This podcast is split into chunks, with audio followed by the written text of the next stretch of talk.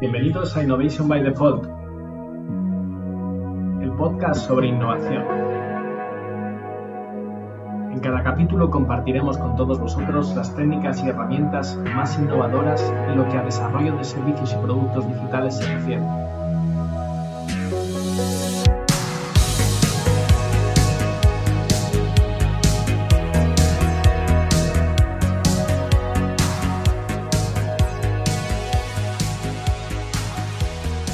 Abróchate el cinturón porque empezamos.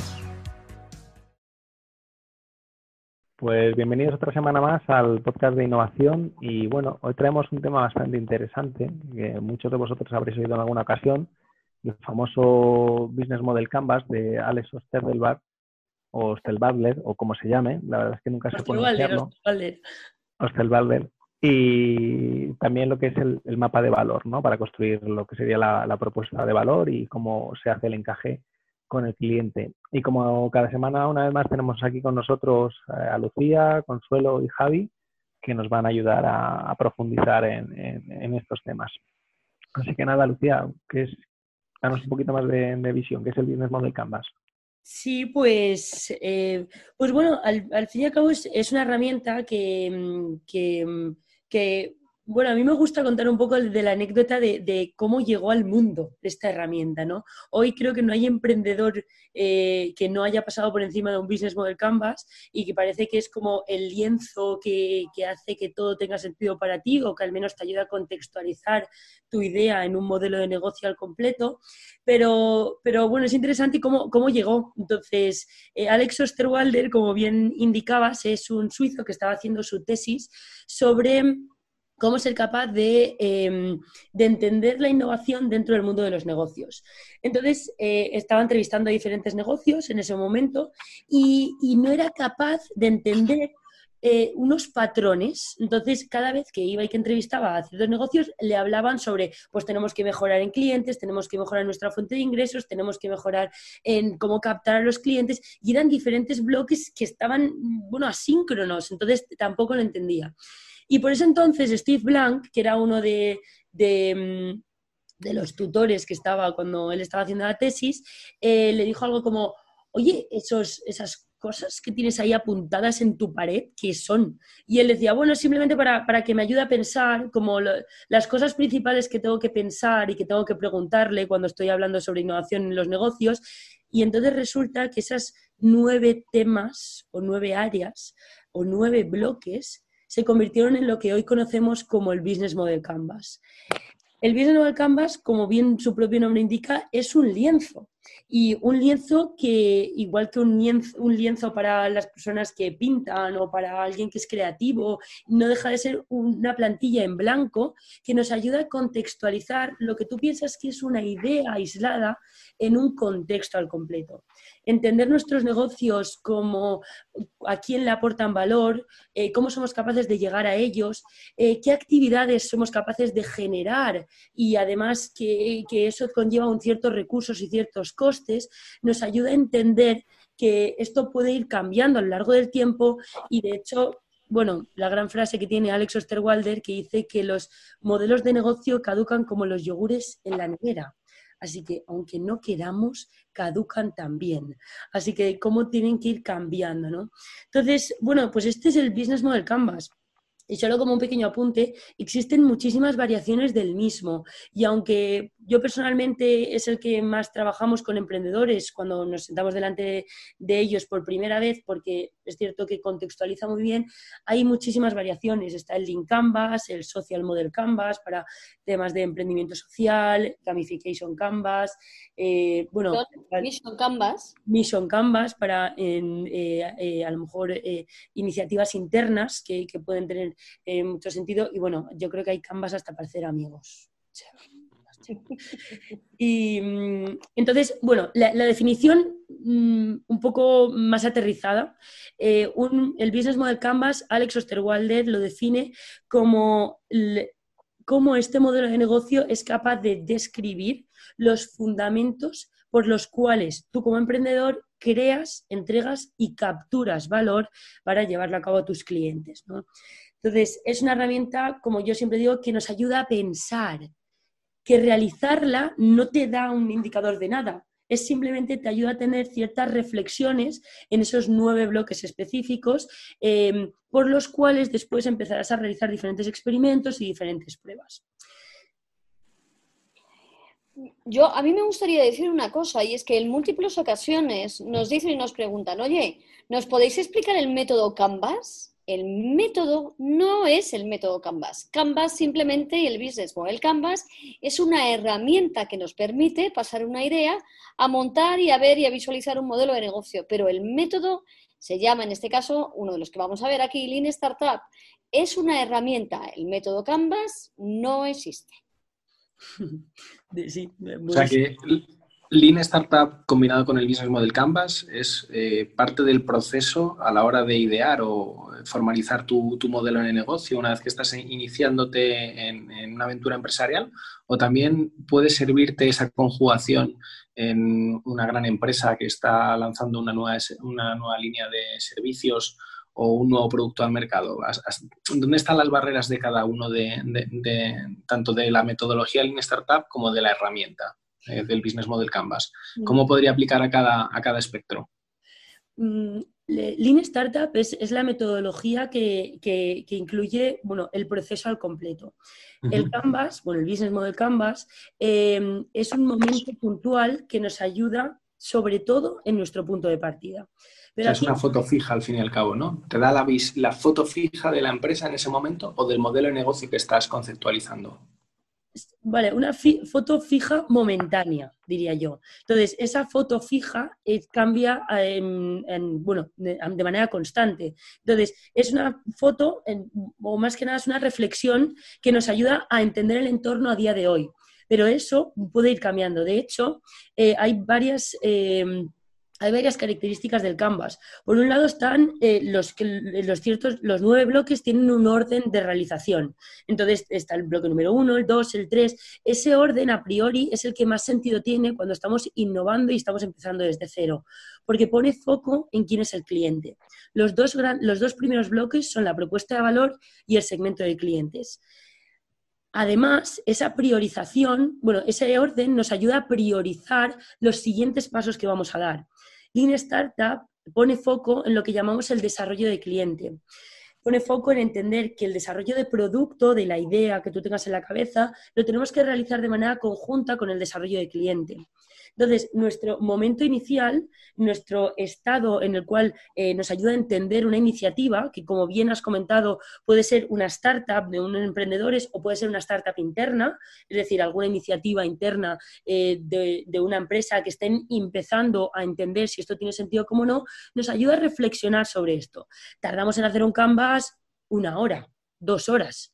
Y una vez tenemos nuestros canvas realizado, entonces empieza el ciclo Lean Startup, que el ciclo Lean Startup es construir, medir y aprender. ¿Qué es lo que construimos? Nos basamos en lo que llamamos hipótesis, porque nuestro Business Model Canvas no detalla nada más que hipótesis acerca sobre lo, de lo que nosotros pensamos.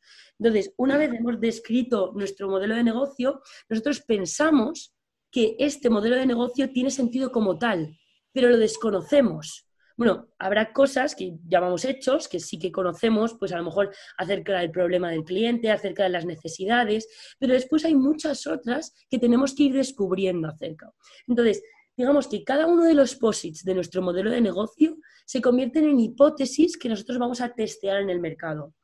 Y esa priorización de hipótesis, que depende de los diferentes negocios, pues pueden tener más que ver con el problema y el segmento de clientes, o más que ver con las actividades, o más que ver con la propuesta de valor, o con la manera de generar ingresos, nos ayudan a priorizar lo que después continuamos en un desarrollo de clientes. Es decir, eh, experimentando, validando, entrevistando, testeando.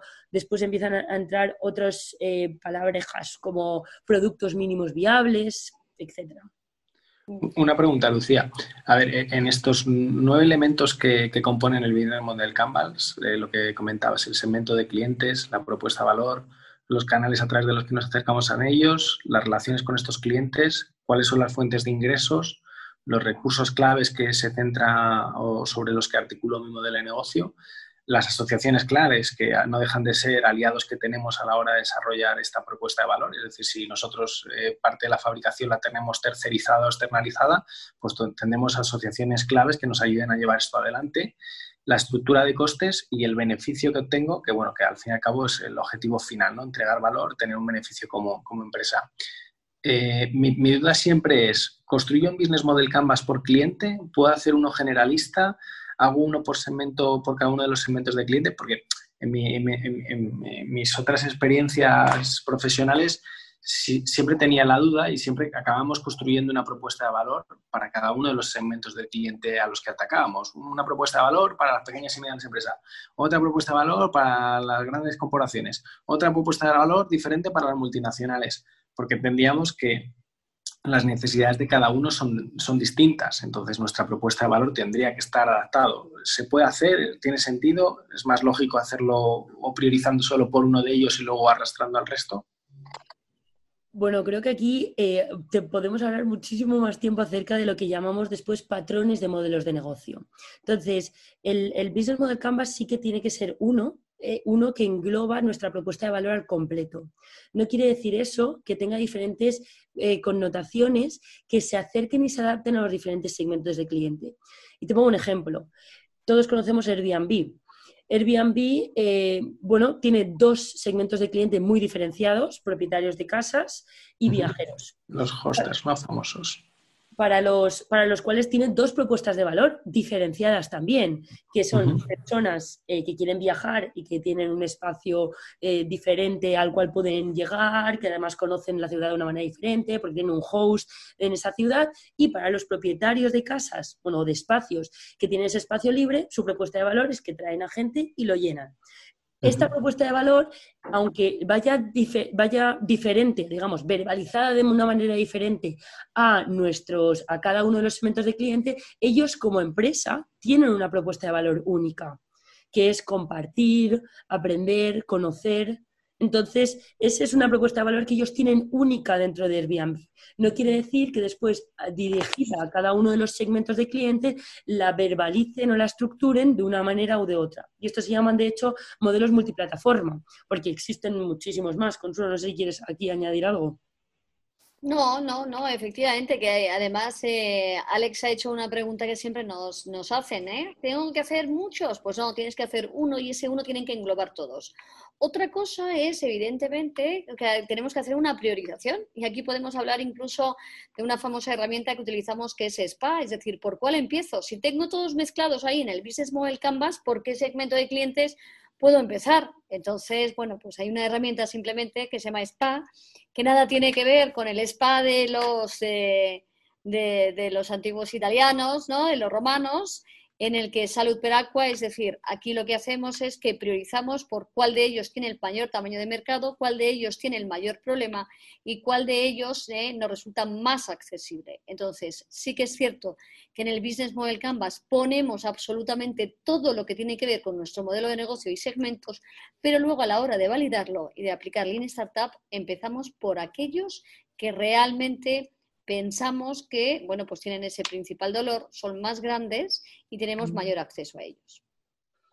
De hecho, y, ya hay hilo con esto, ¿no? Eh, al fin y al cabo, el, modelo de negocio como tal, pues conocemos en más o menos medida, no es una tarea complicada que podamos, eh, que podamos realizar, al final nos ayuda a, reflexionar y a contextualizar eh, que tenemos que entender los diferentes campos que engloban nuestra idea pero creo que hay errores muy típicos y comunes a la realización de este modelo de negocio que creo que cualquier emprendedor que se sienta delante de esto nos ocurre.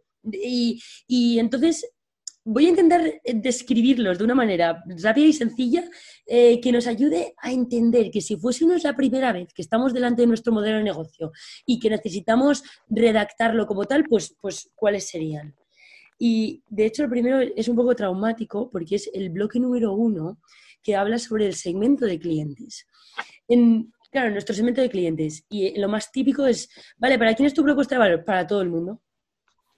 Eh, ¿A quién le solucionas? A todo el mundo. Eh, ¿Quién compraría esto? Todo el mundo. Y, no digo que no. O sea, ojalá todo el mundo comprase nuestros productos.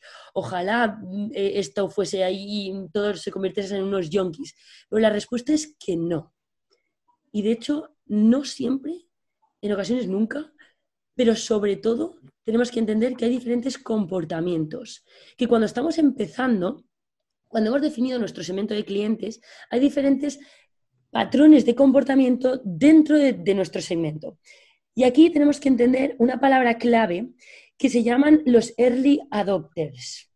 Que bueno, para nosotros son los innovadores, ¿vale? Porque ya sabéis que las palabrejas en inglés como que quedan mejor, ¿vale? Pero se llaman early adopters, innovadores, y un perfil de cliente específico dentro de tu segmento de cliente que tiene tres características. La primera es que tiene el problema. Es decir, ese problema o necesidad que tú, estás, que tú tienes en la cabeza, ellos también lo tienen. El segundo es que, además de tenerlo, son conscientes de que lo tienen y que no es lo mismo, porque si no tienes que ir convenciendo a la gente de que tiene un problema. Así que no, estas personas tienen el problema y son conscientes. Y la última es que activamente están haciendo algo para solucionarlo. Es decir, gastan tiempo o dinero en, eh, en solucionar este problema.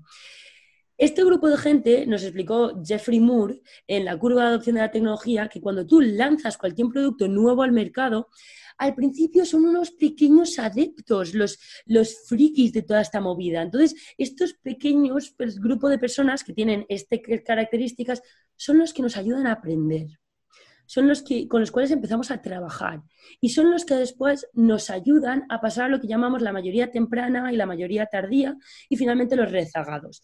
Y de hecho, vamos a poner un ejemplo. ¿Os acordáis cuando salió WhatsApp, verdad? sí, sí, Vale, entonces, cuando salió WhatsApp... Eh, Utilizábamos el, Messenger de BlackBerry en vez de WhatsApp. eres, muy mayor ya, Alex, utilizando ¿eh? Esto. Yo ni llegué a tener BlackBerry. Qué mal. Pero. Yo sí, yo sí, yo sí. pero, pero sí que tuve SMS y sí que me acuerdo de recargar saldo y sí que me acuerdo de que se me terminase el saldo de poder enviar mensajes hasta que de repente pues tuve lo que llamamos hoy un smartphone. Y claro. Claro, tú es que no, no conociste las plataformas piratas de envío de SMS, es que, que te conectabas a la, al gateway de, de, de, algún país extranjero y enviabas SMS todo lo que querías y más. Pero bueno, eso será otra conversación. Lo, borraremos al editar el programa. sí, sí, sí. No, yo no. Yo recuerdo las horas felices de, de, Movistar y de repente podías enviar todos los mensajes que querías y entrabas en colapso. Pero, eh, bueno, y después recuerdo que, claro, de repente tienes WhatsApp. Y claro, cuando entras en WhatsApp por primera vez, no es molón, porque no tenía amigos que tenían WhatsApp. Entonces era como, hay una poco gente y claro, no, no podías... ¿De qué hacía? Iba había mis amigos y le decía, joder, compraros un móvil de estos, compraros un móvil de estos para que podamos hablar. ¿De qué hacíamos? Unos pequeños innovadores eh, íbamos hablando al resto del mundo, íbamos diciéndoles que, y entonces tú ibas y, pues vale, no te lo compraba. Después a partir de ahí, un poco más de grupo de gente, un poco más de grupo de gente. Y después ahora, pues finalmente, después de que han pasado unos años, pues tengo a mi abuela enviándome corazoncitos por WhatsApp más de, una pregunta que, siempre me hago con respecto a lo que comentabas de, la curva de adopción es porque era, lo típico de cuando estaba en la universidad y empezaban a hablar del 3G en su momento, porque cuando yo estaba todavía en la universidad el 3G no era una realidad, el famoso MTS, y claro, los profes nos decían, es que, mm, claro, cuando esto esté activo, pues se va a poder tener videoconferencias por el móvil y vas a poder ver vídeos en el móvil. Y decía, ¿para qué mucho las quiero yo tener una videoconferencia en el móvil? Si el móvil sirve para hablar y tengo SMS, ¿no? Parece que ahí acababa el... Uy. la ideación de casos de uso, ¿no? Porque la tecnología está ahí, pero hasta que no tienes un caso de uso y ese caso de uso es adoptado por eh, más media, digamos, por la gran mayoría de los usuarios, eso no existe. ¿Hay algo dentro del Business Model Canvas o dentro de Lean Startup que te ayude a definir o, acelerar esos casos de uso y cómo ponerlos delante del, usuario? Pues me alegro porque, porque es, es, lo que queremos todos, ¿no? Entonces, todos queremos cuanto antes tener, bueno, casos de uso también los llamamos productos mínimos viables, experimentos o diferentes pruebas que nos ayuden a entender y, a, bueno, a aprender rápidamente de esto, ¿no? Que básicamente lo que en muchas de las ocasiones queremos es tener una solución cuanto antes. Aquí, bueno, Consuelo nos explicará un poco más tarde más acerca de cómo hacer foco en entender mejor la propuesta de valor y el segmento de clientes para a partir de ahí, ¿no? Pues tener esos casos de uso eh, rápidamente en e, en el mercado, pero viene en relación a la redacción de nuestro modelo de negocio que se detalla y se describe después, digamos, en unas 50, 60 diferentes hipótesis, que las priorizamos. Y una vez están priorizadas, decimos, vale, estas son las más críticas y las más inciertas, son por las cuales a, eh, partir de aquí empezamos a experimentar. Entonces sí, tenemos un lado más creativo en cómo somos capaces de tener esos diferentes, eh, bueno, experimentos que engloban eh, pequeños pilotos de los cuales vamos a ir aprendiendo de una manera constante, desarrollando el producto de una manera iterativa e incremental a la vez que estamos desarrollando la relación que tenemos con el cliente. Entonces, el caso de uso lo que pretende es, es aprender, pero aprender no solo de cara al producto, sino también de cara al comportamiento de las personas, porque como bien sabemos, somos irracionales y en muchas de las, muchas de las ocasiones decimos, sí, pues utilizaría este producto o me gustaría o tal, o, de hecho, como tú bien has dicho, no, todo el contrario, o sea, nunca haría una videollamada por el teléfono, ¿para qué utilizaría? Y luego no vivimos sin el teléfono móvil y, y como nos comentaba Consuelo al principio, se te termina la batería del móvil y no sabes qué hacer. Entonces... Está, muerto, y sin batería y sin bici está muerto. Claro, o sea, sí, es como, no, no, bueno, yo ayer me quedé sin llaves y sin móvil y no sabía cómo entrar en casa. Entonces era, o sea, no sabía. entonces, eh, pues, pues sí, entonces eso también nos ocurre. En muchas de las ocasiones nosotros pensamos que nuestro modelo de negocio eh, va a ser así, pero lo que nos pretende ayudar a entender es si realmente la realidad entiende el contexto como tal, ¿no? Entonces creo que eh, uno de los grandes errores al principio es pretender que nuestro producto o nuestra idea, nuestra solución va para todo el mundo por igual. Y tenemos que aprender a identificar quién son esos pequeños innovadores con los cuales empezaremos a tener esos pequeños pilotos y de los cuales empezaremos a aprender de una manera muy rápida. Aquí os pongo un ejemplo, conocemos las Google Glasses y lo que ocurrió con las Google Glasses cuando, cuando las lanzaron. Sacaron las Google Glasses pensando que lo iban a petar y que todo el mundo iba a llevar las Google Glasses por la calle. Y bueno, cuando tenías tu perfil de LinkedIn o Twitter con una foto de las Google Glasses, parecía que eras un tío del siglo pasado. Un extraterrestre, un extraterrestre. Sí, efectivamente. Pues, pues no, pues no, no han desaparecido, están mejorándolas y, seguro que dentro de unos años llevamos las Google Classes por la calle, seguro, pero empezamos con unos pocos, con unos pocos que nos ayudan a aprender. Y nuestra tarea como emprendedores o intraemprendedores es aprender a identificar dónde están y quién son. Y para eso la propuesta de valor nos ayuda mucho mejor a identificar quién son esta gente y dónde la podemos encontrar. Ese como primer gran error, ¿vale? Y que deberíamos Em, deberíamos tenerlo en cuenta. El primero. Después el segundo, creo que es interesante también el, bloque número 3 que, ah, que, se describe como la relación con clientes. El bloque número 3 es un, es un bloque que genera mucha confusión dentro del modelo de negocio, mucha confusión. Entonces, muchos confunden el 3 con el 4, es decir, la relación con clientes con los canales. Y de hecho, en ocasiones hasta está, hasta está puesto diferente. Y explico rápidamente. El bloque número 3 detalla la lista de acciones que nosotros realizamos para que una persona que no nos conoce de nada termine comprándonos. Y la, famosa adquisición de, los, del mundo online y cómo te meto en el panel para ya ponerte un tag y perseguirte por los restos hasta que me compre. Exacto. Porque claro, pensamos que cuando tenemos nuestra web lanzada a internet o nuestra tienda física abierta, la gente nos compra. Eso es lo que pensamos. Y entonces nos damos cuenta que nosotros nos pasamos tres meses de nuestra vida diseñando nuestra web y nos gastamos todos los eurillos que nos quedan en el bolsillo y entonces de repente lanzamos nuestra web y ¿sabéis cuánta gente entra el primer día en tu web? Tu madre, tu hermano y algún primo y amigo que lo tienes.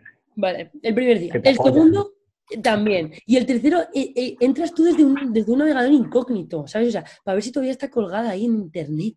O sea, cosas como estas. Entonces, e, es, es complicado y como tú bien dices, esto se detalla en lo que llamamos fans de conversión. Es decir, no es casualidad que tú te hayas comprado las Adidas nuevas, ni es casualidad que de repente necesites una crema para piel con aloe vera, ni es casualidad, no.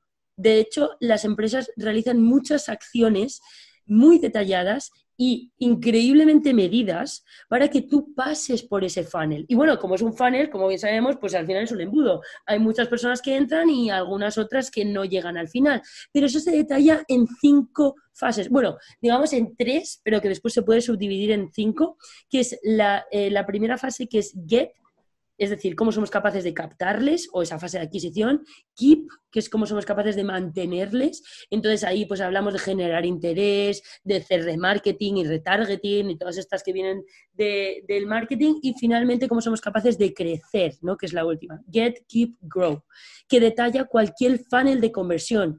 Después, independientemente si tienes, por ejemplo, online o offline, si tienes ambos dos, si es un B2B o es un B2C, tendrás diferentes acciones para que todo esto ocurra.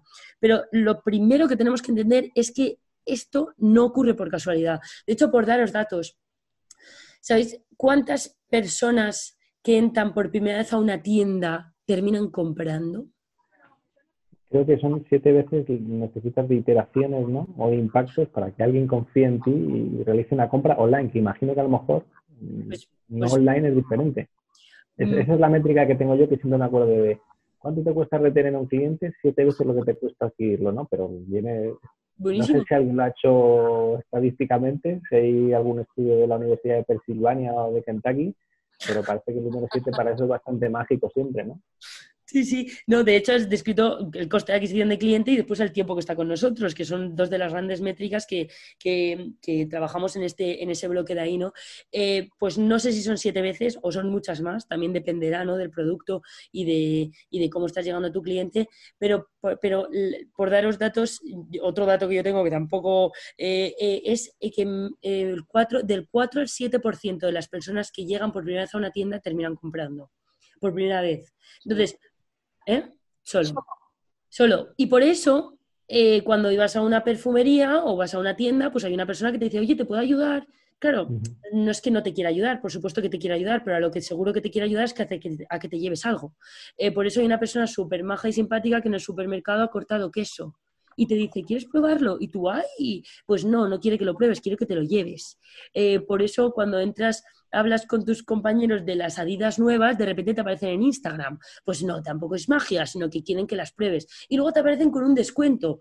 Tampoco es magia porque ya saben que has entrado. Entonces, todo este listado de acciones eh, nos lleva a lo que llamamos los embudos de conversión. Y ese bloque número 3, relación con clientes, lo que nos facilita es entender cuáles son nuestras acciones.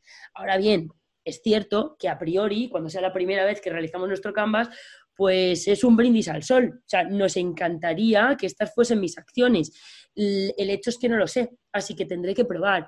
Oye, Lucía, mm, ¿cuánto me gasto en una campaña de Facebook? ¿Me gasto 200 euros o me gasto 1000? La respuesta es no tengo ni idea. Dependerá de la calidad de las acciones que tú tengas en tu funnel. Si tú con 200 euros eres capaz de impactar en un grupo de gente que llega específicamente a la web, que la web la tienes muy em, detallada ya y hace que el embudo pase, que después a partir de ahí le envías, pues bueno, un descuento o alguna llamada de atención, que a partir de ahí después le envías y le rediriges a la web y que y todo eso lo tienes medido, pues sabrás esos 200 euros en cuánto se convierten y sabrás si pones ahí 200 euros como si no hubiese mañana o no. Bueno, esa es una de las críticas que se hacen últimamente ¿no? a todas las startups que se dedican a quemar el dinero de los venture capital en, publicidad de Facebook para acelerar ese embudo de conversión. ¿no? Y estaba buscando ahora porque hace tiempo que escribí un artículo de, un, estudio que hizo la gente de Flag 101, que es un, estudio que se dedica a trabajar con, empresas para ayudar en la parte del e-commerce eh, y sobre todo hablaba este, este artículo de conversión tengo aquí delante y decía que solo un 2,26% en, en, dispositivos eh, ordenadores tradicionales, es la conversión media de los 600 e-commerce más grandes de España. Luego habla que la tablet era un 1,19 y que el móvil estaba en, en, el mismo orden de magnitud. Es decir, que solo un 2% de media de las personas que llegan a tu página web convierta, es que te haces lo que decías tú, tal vez una idea de lo insignificante y del, esfuerzo que, que cuesta cerrar un mísero, mísero pedido online. Mm. Y, si eso cuesta online, imagino que en una tienda física mucho más, porque al fin y al cabo no tienen forma de retenerte ni de perseguirte, porque aquí al fin y al cabo ese 2% es porque te han tagueado, saben tus gustos y de alguna manera te han redirigido a través de, la red, pero solo por entrar a Zara, a lo mejor, bueno, bueno, las grandes tiendas tienen esa marca que te consiguen atraer mucho más, pero un, un retailer pequeñito de barrio, vamos. Tienen diferentes tácticas, por ejemplo, el Yao Yao te da esto de los si cuando vengas 10 veces te regalo una, eh, eh, y bueno, el, member get member que también funciona muy bien, ¿no? Entonces, al final, eh, pues como tú bien dices, y de hecho yo me había pasado, ¿eh? Yo había dicho del 4 al 7, pues, pues no, es, menos del 2. Solo, solo definimos que muchas veces ponemos focos simplemente en la fase de captación cuando el embudo como tal, es decir, que llegue hasta el final, es lo realmente interesante y lo que nos, bueno, y lo que nos hace que convierta o no convierta y de hecho que te resuelve una de las grandes dudas, que es cuánto es el presupuesto que tengo en marketing. Oye, hay, ocasiones que los emprendedores nos preguntan, oye, hacemos una cuña en la radio, eh, hacemos eh, Facebook, hacemos flyers, eh, ponemos carteles. Pues la respuesta es depende y depende de, evidentemente, dónde están tus clientes, pero también cuáles van a ser las diferentes acciones que traqueen que finalmente el cliente llegue y generes interés en él y finalmente compre. Entonces, esto tiene que, bueno, esto, esto se convierte en oscuros exceles. ¿vale? Entonces ya no son posits pegados al canvas, sino que se, convierte, y de hecho hay gente brillante, ¿eh? yo... Siempre comentamos el caso de Hawkers, que como bien sabéis empezaron simplemente vendiendo en Facebook y aunque ahora ya tienen tiendas físicas y bueno, pues sus números han cambiado, em, bueno, empezaron vendiendo en un e-commerce en Shopify y, no empezaron porque, o sea, empezaron porque estaban experimentando y porque estaban probando y eran gafas de sol porque eran gafas de sol, porque estaban probando con gafas de sol. Lo que eran increíblemente buenos era con métricas. Sabían a la perfección cuántos eran los impactos que tenían que tener, cuánta gente daba clic al anuncio, cuánta gente llegaba a la web, cuántas eh, llegaban a esta gafa o a la otra gafa, cuánta gente finalmente compraba y cuánta gente volvía. Y, y esos números eran los que realmente eran buenos y les hicieron crecer tantísimo. Por poner un ejemplo. Y bueno, y después otro, venga, os, ya, os cuento el último, ¿vale? El último que creo que también es, interesante porque eh, es, el que más nos gusta, que es el bloque número 5, que es nuestras fuentes de ingresos. Entonces, es el, el, show me the money, ¿vale? Entonces, ¿cómo vamos a...? Pero eso no era el valor, el, el valor no era... Ah, no, perdona, que me he equivocado. No, es el 5. No, no, estaba haciendo la broma del, dinero, que es el valor realmente que todas las empresas. Bueno, a ver, a ver, no confundamos valor con precio, esto para empezar, que por cierto me estaba leyendo un libro ayer solo sobre eso, eh, pero, pero bueno, es qué diferentes fuentes de ingresos tenemos eh, bueno, para, eh, para ser capaces de rentabilizar o monetizar nuestro modelo de negocio. Y aquí el error que cometemos eh, comúnmente es que solo identificamos una fuente. Entonces, vale, ¿cómo vendo? Bueno, pues eh, eh, cada vez que venda el activo, o por una suscripción, o por, o por licencias, o, o de diferentes maneras. Pero solo identificamos una forma de hacerlo. Y es curioso cómo en en un modelo de negocio tienen cabida varios modelos de ingresos diferentes. De hecho, os recomiendo una lectura que mm, es de Javi Mejías, bien conocido de Startup Explorer, lo conocemos eh, todos. Eh, es el artículo, bueno, escribió en su blog un artículo que mm, describe 90 formas de ganar dinero que puedes utilizar para, eh, que puedes usar en tu modelo de negocio. Entonces, no una ni dos, no, no, 90 formas diferentes de ganar dinero. Y a mí sea por anuncios, por búsquedas, por anuncios en vídeos, comisiones de afiliación, clasificados, anuncios de email, bueno, y así infinitamente hasta 90 diferentes. Yo personalmente viví, viví ese proceso en, un, en una en un proyecto que estábamos llevando, eh, en el cual nos, costaba entender, bueno, nuestro modelo de, ingresos era una suscripción. Entonces, cada vez que vendíamos una caja, eh, pues las personas se suscribían al servicio. Y esa era, pues, lo que nosotros pensábamos que, iba a ser lo más común y de la manera en la cual nosotros íbamos a rentabilizar esto. El tema fue que, lo, que sí, que la gente se suscribía y se suscribía Y entonces la gente se estaba suscribiendo. Entonces nosotros empezamos a entender, y entonces empezamos a partir de ahí a decir, vale, pues, eh, eh, pues entonces dediquemos todos nuestros esfuerzos a fomentar o aumentar esta suscripción. Pasados unos meses eh, nos dimos cuenta que los clientes se comportaban de diferente manera.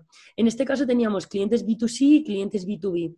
Que los clientes B2C no querían siempre esa suscripción, la querían puntualmente, pero que los clientes B2B, por ejemplo, estaban muy dispuestos a conseguir, bueno, o a suscribirse a ese servicio, porque ellos, independientemente de lo que ocurriese con esta caja que nosotros vendíamos, pues recurrentemente todos los meses, pues querían, querían más de este producto. Entonces, entendimos que dentro de un mismo modelo de negocio, y de hecho, y a la pregunta que hablábamos al principio, con una misma de hecho, exactamente la misma propuesta de valor, podían coexistir dos modelos de ingresos diferentes. Entonces, pues mm, os recomiendo entrar en este, en este enlace del, blog de Jaime Gías para, bueno, un poco inspirarnos sobre los diferentes, las diferentes maneras que tenemos de monetizar. Luego lo dejamos en las notas del capítulo que seguramente a más de uno le, dé muchas ideas para cómo seguir mejorando los números de, su empresa.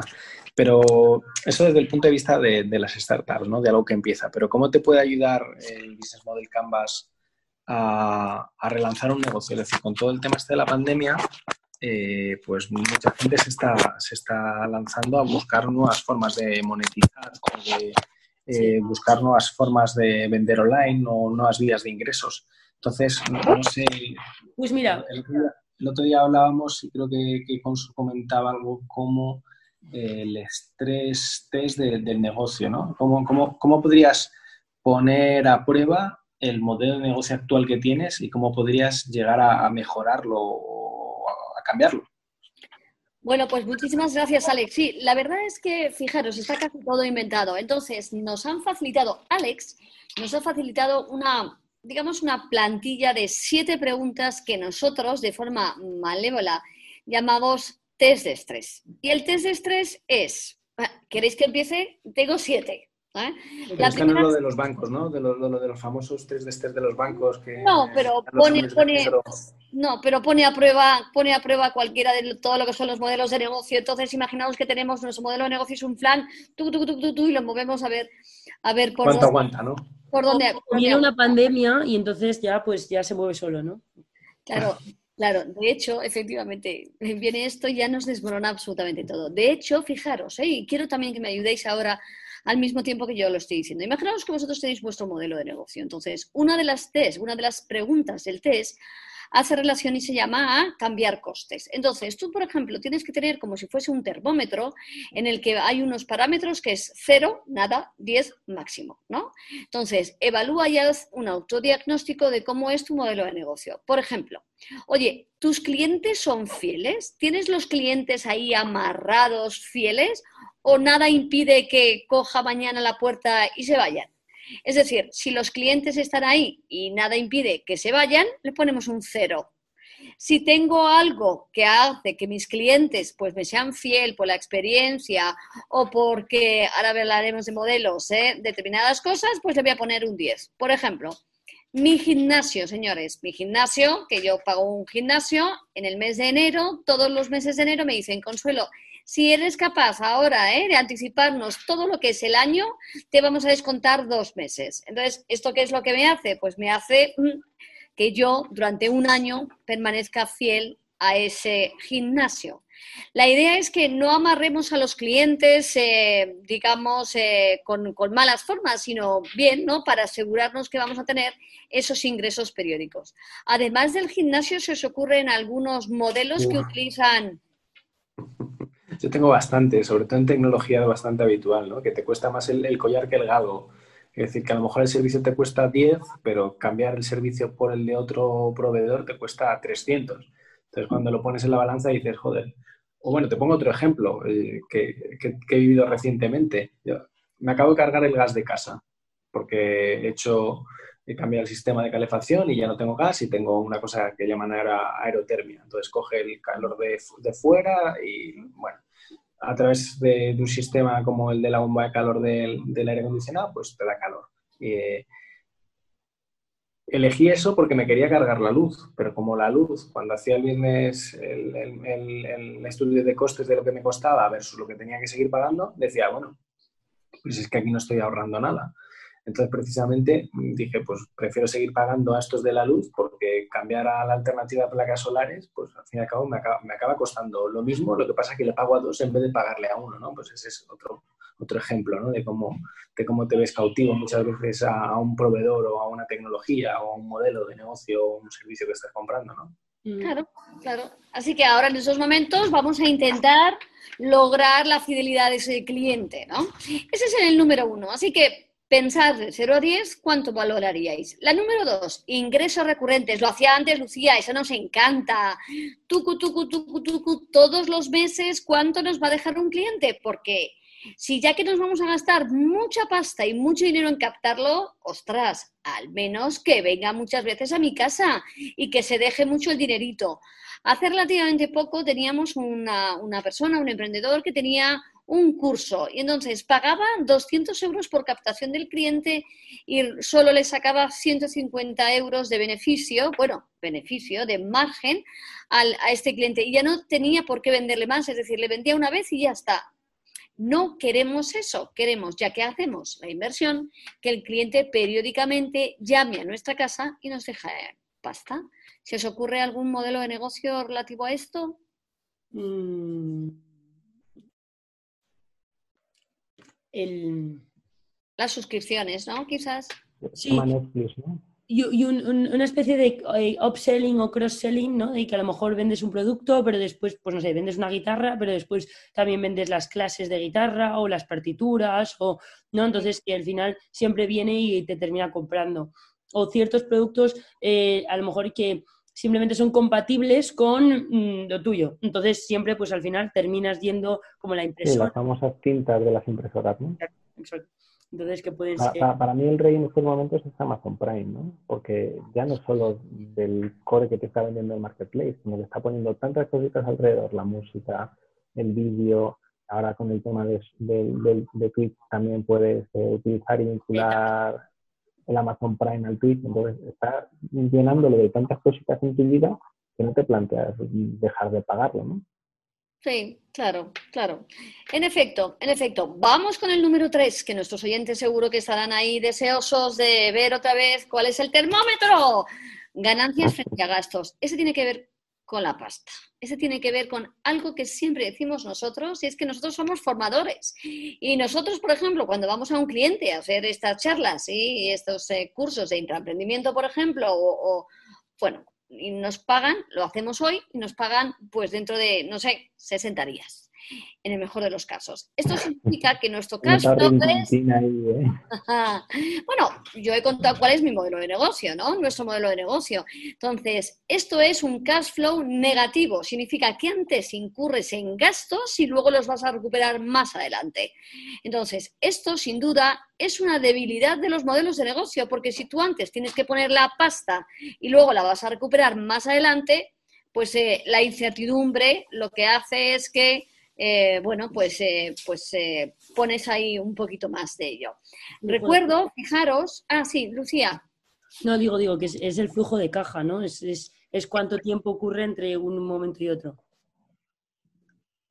Mm. Sí, sí, en efecto.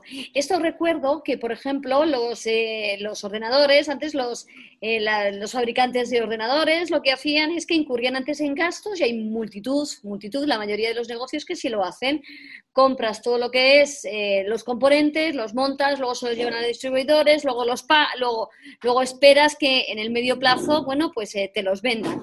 ¿Qué pasa? Que esto incurren en lo que es, bueno, además la obsolescencia y, bueno, un, cash flow absolutamente posiblemente negativo. ¿Qué es lo que hizo Dell?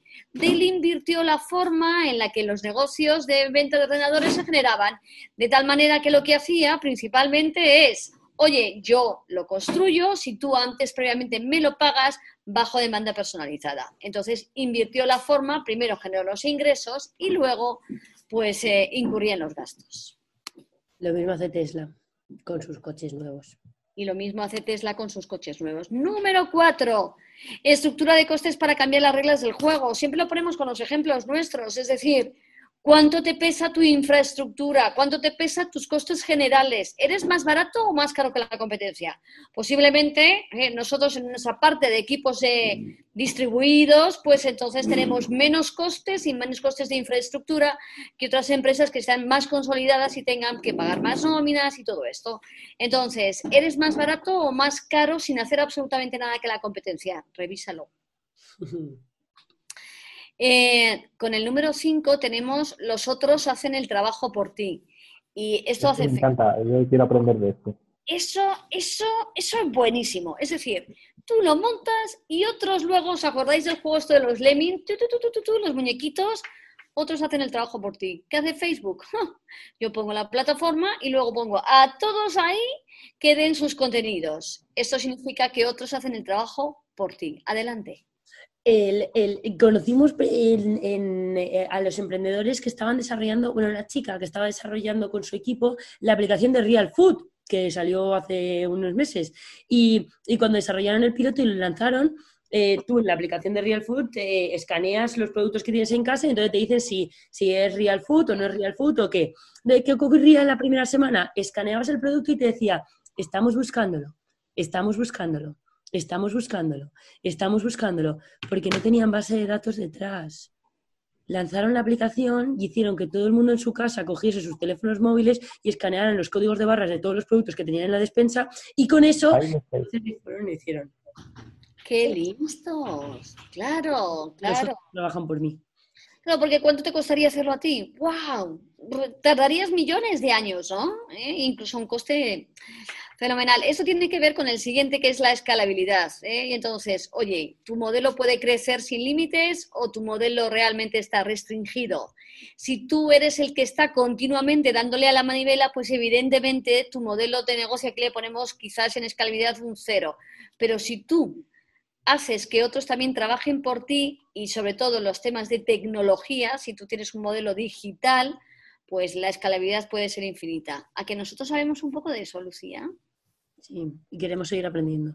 Y queremos seguir aprendiendo. ¿Sabéis una cosa? Queremos sacar eh, nuestro negocio, entre, otras partes también, escalable. ¿Sabéis por qué? Porque nos grabamos en vídeo. Y esto hace que los modelos de negocio sean escalables.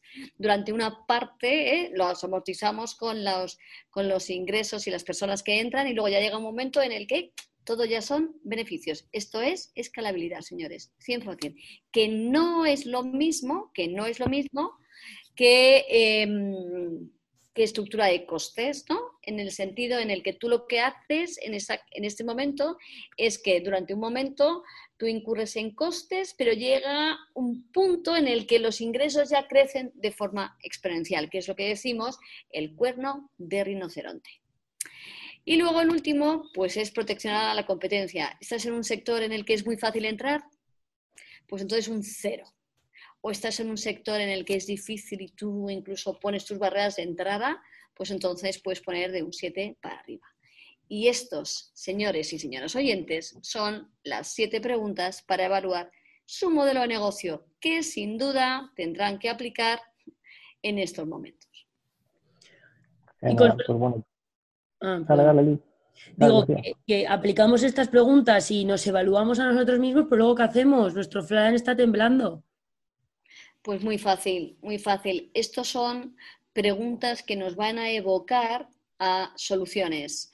¿Cómo podríamos modificar o hacer que nuestros clientes eh, no nos abandonase? ¿Cómo podríamos invertir nuestra curva de costes, cómo podríamos tener más ganancias frente a gastos, cómo podríamos reducir nuestros costes de infraestructura, cómo podríamos hacer que otros trabajen por nosotros, cómo podríamos hacer escalables y eso de los ingresos pasivos que nos gustan mucho y cómo podríamos protegernos frente a la competencia. Realmente son, digamos, los disparadores que nos hacen fomentar la creatividad para mejorar nuestro modelo de negocio. Este proceso del, estrés test sería similar al del Business Model Canvas. Voy poniendo cada uno de los puntos que creo eh, y valoro que podrían ocurrir para esa puntuación que he tenido y los testeo o directamente son medidas que reviso y luego modifico, como decía antes Lucía, en esa foto instantánea del Business Model Canvas. Bueno, pues lo puedes hacer para varios. Por ejemplo, eh, imagínate que en uno de ellos te haya dado, te haya dado primero los, los, que, los que son menos de cinco, evidentemente, que son los primeros que tienes que abordar, ¿no? Entonces te haces ese planteamiento y dices, oye, ¿qué me impide, por ejemplo, que en, otros hacen el trabajo por mí o en escalabilidad, ¿qué me impide, si tengo un 3, que me impide estar en un 8, ¿no? Entonces sacas también, además de creatividad, sacas las causas, las causas-efecto de tu negocio y eso te dice, oye, pues mira, no, porque tengo la infraestructura obsoleta o porque mi negocio no es digital, sino que solamente es presencial. Entonces de ahí pues te pueden salir como más opciones para replanteártelo. Entonces, tú coges, abordas primero los que tengan menos de 5, que son los primeros que tienes que atacar, buscas también las causas y efectos haciendo la pregunta de, oye, ¿qué me impide estar en un 8 o en un 10? Y de ahí ya pues empiezas a, priorizar aquellas que en el corto plazo, por ejemplo, si es una priorización temporal, pues puedes, puedes eh, utilizar, puedes eh, acudir. Al final, em, em, y volviendo un poco ¿no? a, lo que, a lo que comentábamos de, cómo encaja todo esto con un proceso, un marco de trabajo em, con Lean Startup, nuestros, ya bien sean las herramientas que utilicemos, que pues nuestro Business Model Canvas que hemos hablado hoy, o el test de estrés que le aplicamos a este modelo de negocio, después lo que nos ayuda es a cómo establecer estos diferentes pasos pues dentro de un proceso en el cual estamos aprendiendo de manera constante. Si bien los negocios no solo evolucionan, cambian y más pues en, diferentes momentos como este, yo siempre recuerdo una anécdota que eh, hicimos en un taller con Alex Osterwalder y era dibujar nuestro modelo de negocio actual y sobre nuestro modelo de negocio actual, imaginemos que podemos, o bueno, incluso poner un papel cebolla por encima Em, y hacernos estas preguntas que nos estaba contestando, eh, preguntando Consuelo, de la forma en la cual haya eh, diferentes ítems de nuestro modelo que ya queden obsoletos, que los costos sean demasiado elevados, que la propuesta de valor ya no es una propuesta de valor para nuestros clientes, que tachemos estas cosas que no funcionan y que a partir de ahí rediseñemos y evolucionemos nuestro, nuestro modelo de negocio. Al fin y al cabo, eh, empresas ya consolidadas conocen parte de ese modelo de negocio, bueno, no solo conocen, sino que pueden hacer diferentes previsiones a tres meses, a seis meses de las cosas que van a ocurrir y de los costes que van a mm, incurrir y eh, eh, beneficio también. Pero claro, cuando estamos en una iniciativa nueva, cuando estamos intentando entender si esto tiene sentido o no tiene sentido, qué mecanismos tenemos para mapear lo que nosotros a priori pensamos que esto es así, ¿no? Entonces, siempre que nos sentamos delante de un emprendedor o bien un intraemprendedor y estamos haciendo una review, pues a las dos semanas, oye, ¿cuáles son las cosas que han cambiado para ti? Es decir, que lo que se pretende es que diseñar ese modelo de negocio también se, se cambie y se modifique y haya posits que caigan y haya cosas nuevas que, van entrando y que, bueno, se, van a convertir en características de tu negocio, ¿no? Entonces, es un poco la modalidad de trabajo que tenemos pues con esta herramienta. Pues nada, para, mí ha sido súper interesante. Yo creo que nos llevamos unas cuantas recetas píldoras, inclusive deberes eh, para muchos eh, cuando hagan el ejercicio. Así que nada, chicas, yo creo que por hoy ha sido más que suficiente. Daros las gracias por estar aquí una semana más y no sé si tenéis algo más que decir. Sí, yo solamente tengo que decir que en nuestra experiencia, por ejemplo, utilizar esta herramienta lo que hace es que al ser absolutamente visual, todo el mundo aterriza y tiene el mismo entendimiento. Y sin duda esto es algo que es muy, muy importante, porque cada uno de nosotros tenemos, bueno, pues nuestros sesgos, nuestras creencias, nuestros prejuicios. Entonces, ¿qué pasa? Que ponerlo todo encima de la mesa es fantástico, porque todo el mundo, además de forma visual, tiene el mismo, el mismo entendimiento y es un gran punto de partida. Y además, si a los chicos nos lo pones en verde, amarillo y rojo, lo entendemos mucho mejor. sí, sí. Lucía, ¿algo más que contar? Bueno, es que yo soy de muy de anécdotas y, creo que, bueno, una cosa que me, llamó mucho la atención, em, bueno, ya hemos contado, ¿no? Oye, ¿de dónde surgió todo esto y por qué de repente esos bloques pues no son casuales, sino que eran diferentes patrones para entenderlo? Alex tiene una, anécdota también para contar los diferentes bloques y, bueno, y era simplemente compartirla. Entonces, mm, vamos a imaginarnos, todos tenemos en la cabeza el, el, Business Model Canvas como tal, vamos a imaginarnos que nosotros somos un, un teatro y somos nuestro, bueno, y, somos un teatro que ofrecemos diferentes obras de teatro a un público. Digamos que la obra de teatro que tenemos actual, y que tenemos en cartelera, pues es nuestra propuesta de valor. Entonces, no sé, ¿de qué os apetece, chicos, que sea el teatro de hoy? Mm, la verdad es que, me pilla muy lejos desde hace unos años. Venga, musical, me da igual. Un... Sí, no, no, el que nos gusta a nosotros, el que nos gusta a nosotros, el de improvisación. Eh, un teatro de improvisación, vale, genial. Entonces tenemos un teatro de improvisación. Esa es nuestra propuesta de valor, es el bloque central de nuestro modelo de negocio.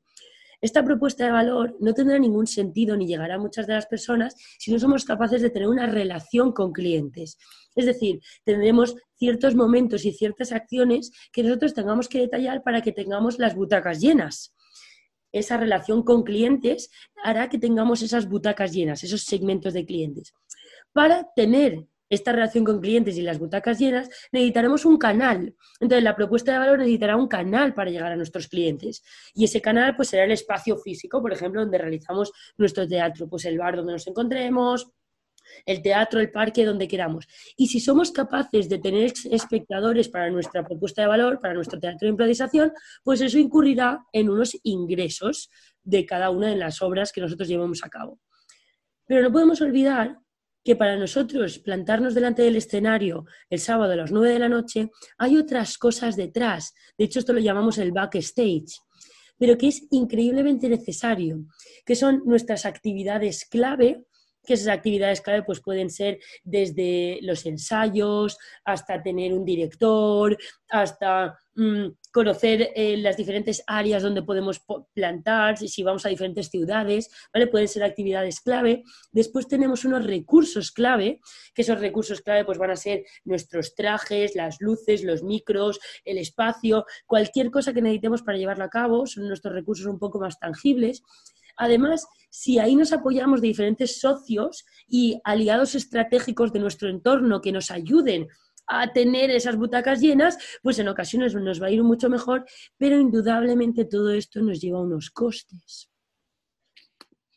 pero sin ese backstage no seremos capaces de, plantarnos a las 9 de la noche el sábado para tener nuestra propuesta de valor, que eso pues mm, tenga la relación con clientes para tener a nuestros clientes sentados, finalmente que tenga unos ingresos. Y si somos capaces de tener unos costes y un backstage que sean menor a los a los beneficios que suponen las entradas, pues posiblemente tendremos un negocio. Pues yo creo que ha quedado clarísimo, no hay nada mejor la vida hay que poner ejemplos reales que todos conocemos y sencillos de, entender. Pues poco más, chicas. Muchas gracias. Y Un placer. Os veo, os veo la semana que viene. Un placer. Genial. Como Venga, nos escuchamos. Gracias. Chao. Pues nada, muchas gracias por acompañarnos una semana más en este nuevo capítulo de Innovation by Default. Si te ha gustado, ya sabes, compártelo con tus amigos en tus redes sociales y regálanos 5 estrellas en la plataforma de podcast preferida que utilices. Recuerda que puedes escucharnos en Apple, Spotify, Google Podcasts, Ivos y muchos más. Así que hasta aquí hemos llegado. Muchas gracias y hasta el próximo capítulo.